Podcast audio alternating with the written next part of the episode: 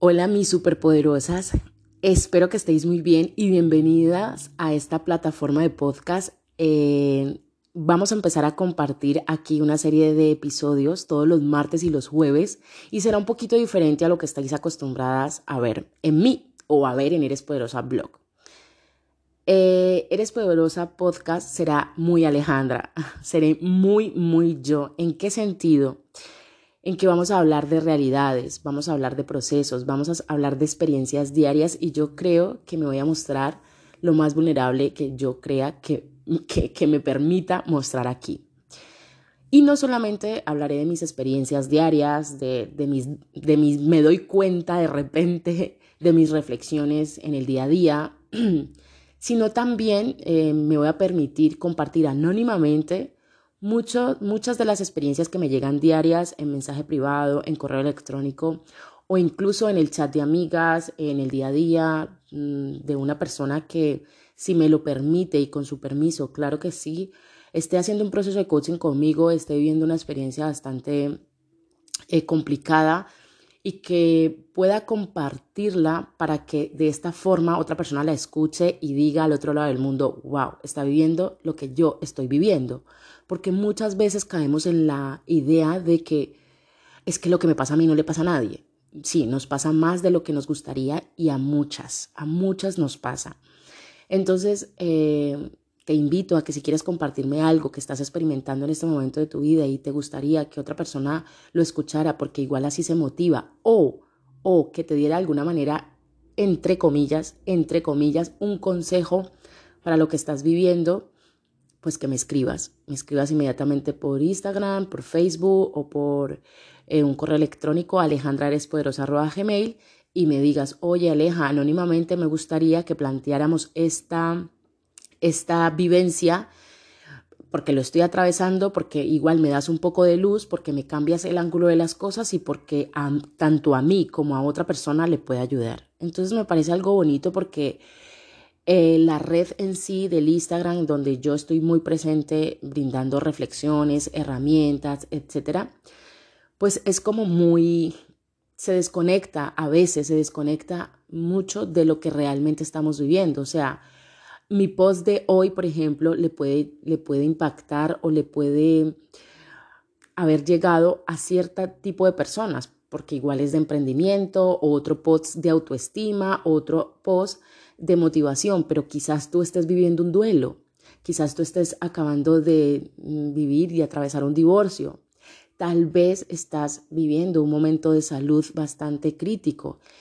Y, y eso no lo sé, eso no lo sabemos, porque en realidad yo comparto lo que creo, que lo que creo que te puede a ti motivar y que te puede ayudar en tu día a día. Entonces quería crear un espacio en el que tanto como yo te muestro mis propios procesos, repito, los que crea yo convenientes enseñar, mi vulnerabilidad y te hablo de mi día a día y de mis experiencias, como las experiencias de otras mujeres que me comunican eh, su angustia, sus miedos, etc. Eh, no sé si te gusta la idea, pero de verdad que me pareció mm, que era este espacio era necesario, era necesario sacarlo porque muy poco se habla de nuestro día a día, del aquí y de la hora, de lo que estoy experimentando en este instante. Y yo la primera, claro que sí.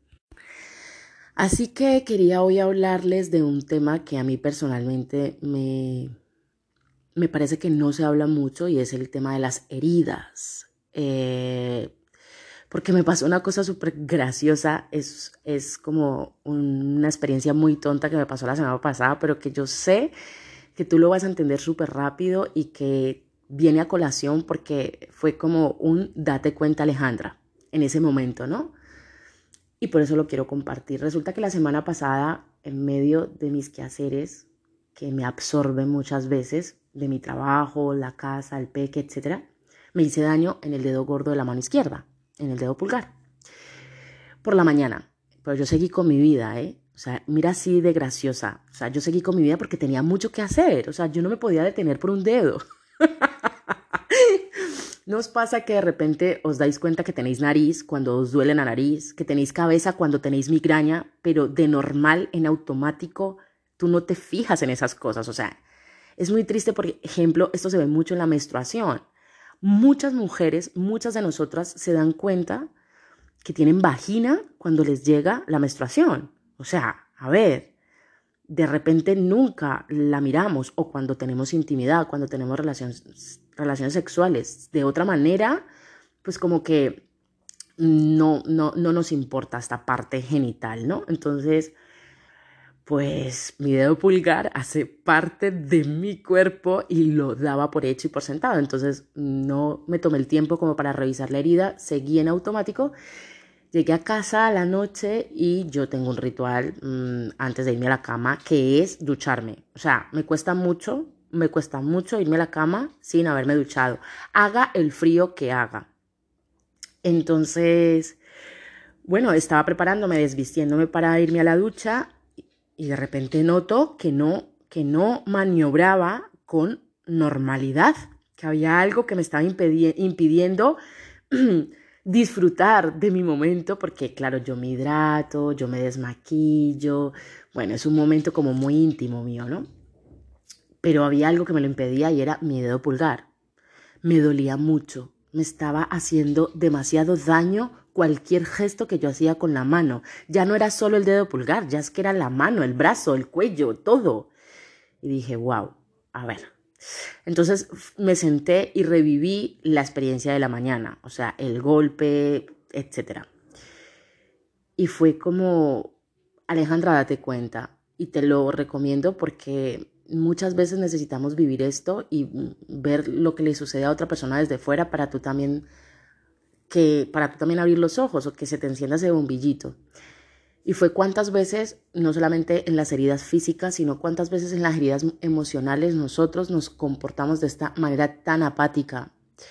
O sea, nos absorbe los quehaceres de la vida y no nos hacemos cargo de lo verdaderamente importante, que es de lo que, que es lo que nos duele, lo que nos hace daño. Entonces quizás nos enfrascamos en el deporte porque tengo que estar divina, porque tengo que estar regia, tengo que ir todos los días al gimnasio para impresionar a X personas, o en los éxitos, en los logros laborales, en los logros profesionales. Otra forma también de omitir y de ignorar esas heridas es con las compras compulsivas, con la forma de vestir, con, con lo que me vean los demás, lo exitosa y lo elegante que soy. Otra forma es con las redes sociales, con las películas, con el Netflix. Otra forma es con esa constante necesidad que tenemos de que esa persona nos hable, de tener una relación sentimental, de estar bien con esa persona. Nuestro estado anímico depende cómo estén nuestras relaciones. Yo no digo que no sean importantes. Obviamente tú vas a estar bien si tú en realidad eh, tienes una buena relación con la gente que tú quieres, pero no puede depender tu paz de eso. Otra forma es con la comida y otra forma también es con el desarrollo personal. O sea, nos embarcamos a veces en talleres, terapias, sesiones, psicólogos, etcétera, etcétera, etcétera, libros de autoayuda para ponerle un parche a una herida y para no hacernos cargo de ella. Entonces es como, como lo que me pasó con mi dedo, como que tú por la mañana tienes una herida muy profunda, alguien hizo un comentario o te diste cuenta de algo que te hizo mucho daño, pasó algo que, boom, te hizo vulnerable, fue directo a la herida, le echó sal y entonces vas a la biblioteca y te compras un libro de autoayuda rápidamente de gestión emocional para poder quitarte esa incomodidad. O te pones los cascos y vas a un video de YouTube para ver eh, qué puedes hacer para eh, sentirte mejor. O te vas a comprar una blusa porque te ves súper sexy o te vas a correr porque eso te hace sentir bien qué, falta de propiedad tenemos con respecto a mirar esa herida de cerca, a sentarnos y a decir, esto me duele, dónde me duele, por qué me duele, para qué me duele. No, siempre queremos buscar la respuesta afuera y que nos diga otra persona qué debemos hacer para poder sanar esa herida. Yo rápidamente llamé a, uno de mis mejores amigos y le dije, oye, que me he hecho, que daño en el dedo, ¿qué, qué hago? Era, fue súper gracioso, pero luego fue como cuando me fui a la cama y yo repaso el día y lo agradezco, etcétera, y digo, ¿cuántos años, y aún ahora seguramente, pero durante cuánto tiempo yo ignoré mis heridas y las tapé con cosas que, que, pensaba que eran necesarias en mi vida, que pensaba que necesitaba ese mensaje, esa persona, ese trabajo, ese dinero, ese éxito, es el que dirán, esa red social, e, ese cuerpazo.